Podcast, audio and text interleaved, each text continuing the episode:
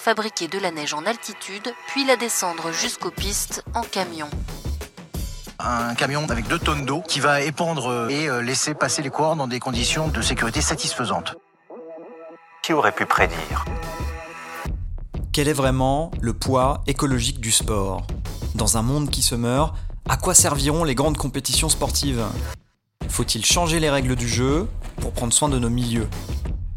Suivez-nous dans ce premier épisode de Vent debout à la rencontre de Xavier Thévenard, coureur d'Ultra Trail, et de Yamina Saeb, auteur du GIEC, pour comprendre comment le sport contribue au dérèglement climatique et quel futur se dessine pour nos compétitions sportives. Je suis Sylvain, ancien skieur alpin, cancre de fac de sport et réalisateur. Et je suis Clotilde, ex-championne de France de tumbling, entrepreneur engagé et journaliste.